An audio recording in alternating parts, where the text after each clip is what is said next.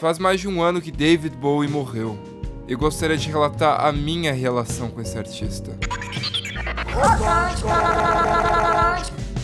Here, there's no music here. I'm lost in streams of sound. No dia 11 de janeiro de 2017, fez um ano da morte de David Bowie. Quando tinha meus 11 anos de idade, vi pela primeira vez um clipe na antiga MTV de um cara com um mullet vermelho, tapa-olho e roupas bem excêntricas.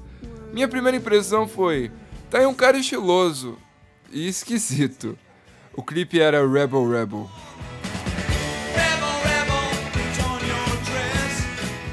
Mas o que mais me chamou a atenção foi o que o VJ da época, que eu não lembro quem era, disse.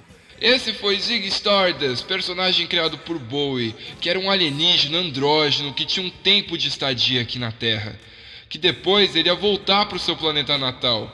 Então era temporário, e aquilo me fascinou muito. Eu nunca tinha visto teatralidade dessa forma no mundo da música.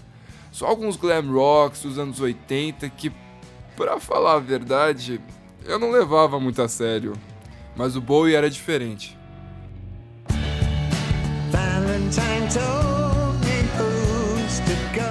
Em 1977, em uma entrevista concebida ao CBC, o David Bowie fala como foi difícil se desvencilhar da imagem de Ziggy Stardust e se tornar David Bowie. what it seemed to be an alien rock star, and uh, for performance value, I dressed him and acted him out. I left it at that, but other people reread him and contributed more information about Ziggy than I had put into him after I'd finished working with him because people relate to him more than David Bowie at the time. So.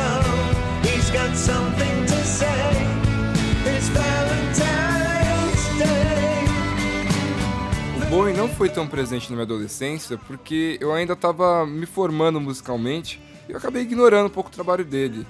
Mas em 2011, ele lança o The Next Day, que aquilo ali muda pra mim. Tinha tanto hype naquele disco que não dava pra não ouvir. E quando eu ouvi, eu falei, putz, esse, esse cara consegue ser moderno e ter um pé no passado dele. Cara, foi perfeito pro começo dessa década. Foi um disco perfeito.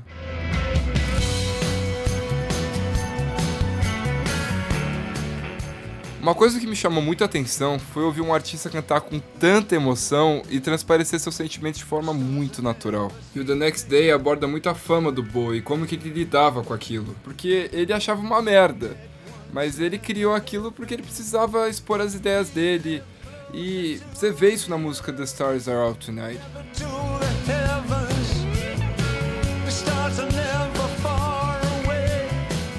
Partir daí, me entranhei na obra do Bowie, indo dos discos clássicos como The Rise and Fall of Ziggy Stardust, Aladdin Sane, Young American, Station to Station, Let's Dance, até os mais novos como Heath and Reality, The Next Day e Black Star. Ele sabia mudar drasticamente sua aparência em cada trabalho, mas não era isso que me atraía nele, mas a maneira que ele mudava o estilo musical sem aviso prévio. Os ritmos mudavam, a temática mudava, os shows, a maneira de se portar. Foi um dos primeiros artistas a entender o papel de um entertainer. Houveram milhões de artistas performáticos que fizeram muito sucesso, mas o Bowie era diferente. Ele sabia a hora de mudar seu estilo. Ele parecia que entendia o mercado. Assim, ele nunca envelhecia.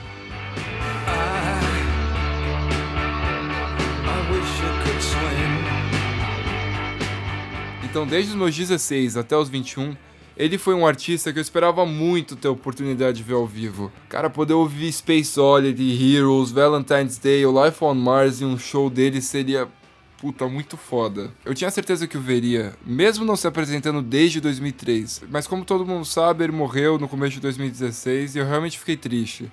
Não triste como se ele fosse um ente querido, mas como alguém que eu queria ter a oportunidade de ver mais seu trabalho. Queria que ele produzisse mais, eu ainda queria, sabe, poder ter oportunidade de ver coisa nova. Quando David Bowie lançou a música e o clipe de Black Star no final de 2015, eu fiquei muito animado, porque eu tinha certeza que agora ele ia começar a lançar muitos discos, clipes, teria muitos projetos, tinha a peça, o Off-Broadway, e a gente descobriu que o disco foi uma espécie de despedida. Mesmo nas gravações, ele ainda não sabia que seu câncer era terminal.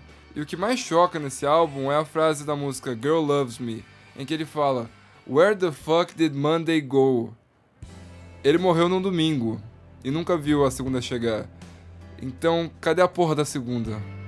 É, é foda, né? Provavelmente não era esse contexto que ele estava pensando, mas o engraçado é que a arte reflete a realidade de um jeito que às vezes é inexplicável. Had to get the train from Potsdamer Platz.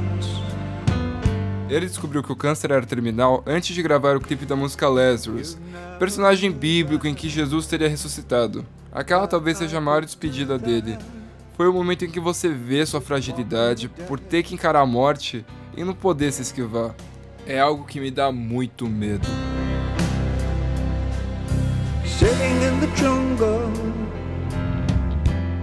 Pra terminar esse episódio, eu queria agradecer do fundo do meu coração ao artista David Bowie, que faleceu há um ano e comoveu o mundo inteiro.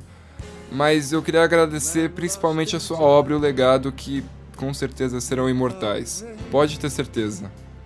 Minhas mídias sociais estão na descrição do áudio, dê um like aqui porque me ajuda a continuar fazendo conteúdo legal pra vocês. E bom, é isso. Beijão e a nós.